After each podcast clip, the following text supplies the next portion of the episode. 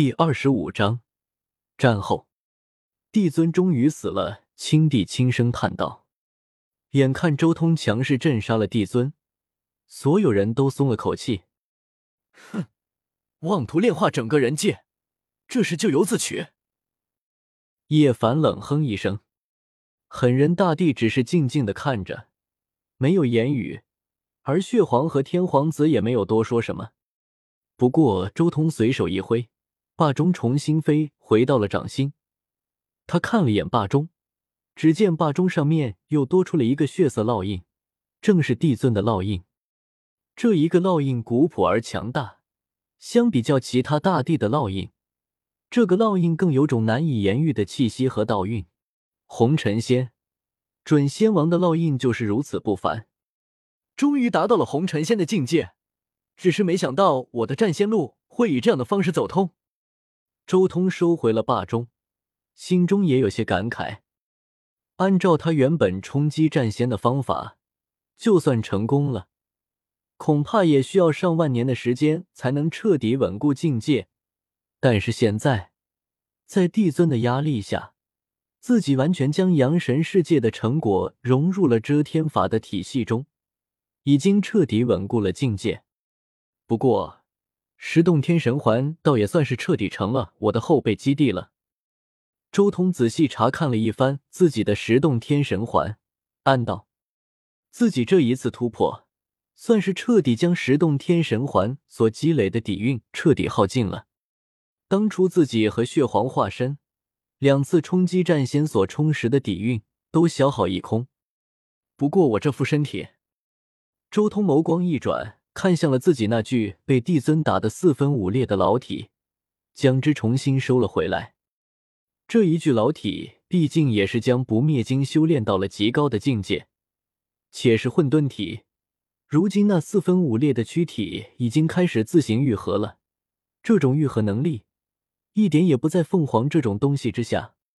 我这种突破之道，或许和狠人大帝的道有那么几分相似之处。周通沉吟了一阵。看向自己这具老体，心中也有种莫名的感触。这一具身体很强，要比眼前这几位都要强，而且这一具躯体之中还残留了自己的一部分元神碎片。这些元神碎片都是自己蜕变的时候舍弃不要的。或许进一步蕴养这一具躯体，到时候将之粉碎，重新回归自身，能令我突破至仙王境界。狠人大帝将自己的躯体葬在万龙巢之中，其实也有着利用万龙巢的龙气滋养肉身的想法。毕竟他的每一具躯体之中，都有一些残存的元神存在。周通沉吟了一阵，他十洞天神环之中的大神石真命动了，他直接将十洞天神环的菩提树斩下，削成了一副棺材，并且在里面布置一些阵纹。最后将周通这一具躯体收入其中，最后打神石真命将棺材直接送入到了十洞天神环内部的太初古矿最中心的位置去运养。搞定了自己的这一具躯体之后，周通随即将眸光看向了不远处的叶凡等人。这一战倒是令你们都消减了数千年的寿元。周通轻声说道：“无妨，虽然损失了数千年的寿元。”但之前那冲法劫已经让我获得了足够的好处，我已经有活出第三世的信心了。而且就算失败了，我也能用不死神药再续命一世。叶凡倒是显得很豁达。这两三万的时间，他的真龙神药也成熟了六七次，收获了好几枚果实。他只要愿意，随时能用真龙神药活出第三世。不过也差不多了。周通没有多说什么，而是直接看向了一旁的血皇。血皇微微点头，那镇压了一大片星空的九黄炉瞬间化作一道流光，飞入到了血皇掌心。同时，他挥手间拿出了无数的神料和辅料。而这时候，周通也将自己所有不死神药这几万年的收获拿出了一部分，足足有三十枚不死神药的果子。道友的妖族仙庭果然强大。竟然连九转金丹的材料都筹齐了。青帝看到这些东西之后，眼睛瞬间亮了起来。再加上周通你的这三十枚果实，这一次应该可以炼制三十枚九转金丹。叶凡也很惊讶，他也没想到周通竟然不声不响的收集了那么多神料。他自从正道之后，也在收集九转金丹的材料，但是他收集的东西还是太少了。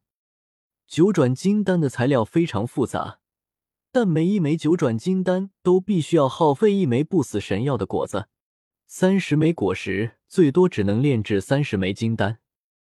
周通微微一笑，这些东西其实大多都是那些禁区至尊的遗物而已。尤其是炼制九转金丹最重要的一个材料太初命石，这玩意几乎只在太初古矿之中有产，星空中几乎没有多少产量。其实他也有些遗憾，帝尊这一次出来，完全是空手而来，也不知道他的那些宝物都放在哪里了。要不然以帝尊的身价，肯定更加可怕。九转金丹的丹方是从帝尊手上流传出来的。他手中肯定有更多的材料，诸位放心，炼成九转金丹之后，我会向每人奉送三枚。周通的血皇化身将那些材料全部收入到了九皇炉之中，随即身形一闪，直接返回了北斗。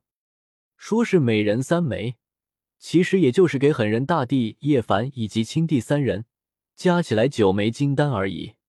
周通、血皇以及天皇子其实都是一边的。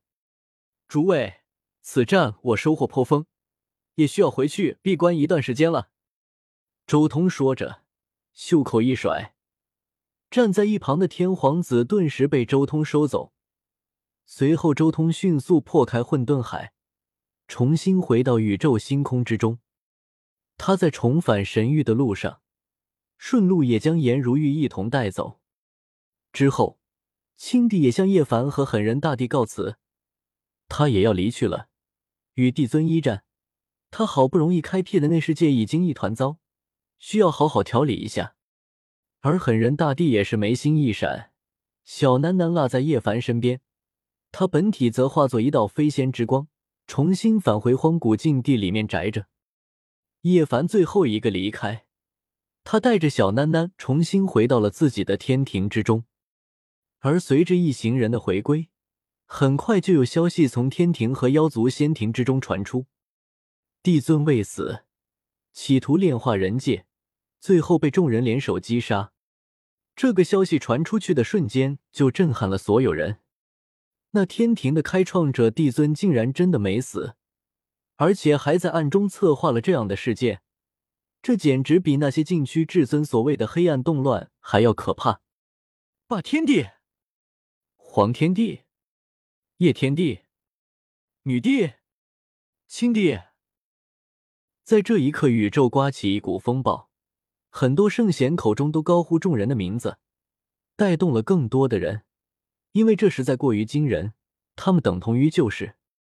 这一日，宇宙各地所有强族纷纷来到几人所在之地朝拜，前来觐见大帝，宇宙中各种欢呼声不绝于耳。这种盛况整整持续了数个月，才慢慢平静下来。同时，几人的声势也达到了顶点，即便是被骂了几十万年的狠人大帝，都直接洗白，被许多人拱了起来。所有人都能感受到这段时间的信仰之力要比以前充沛的多。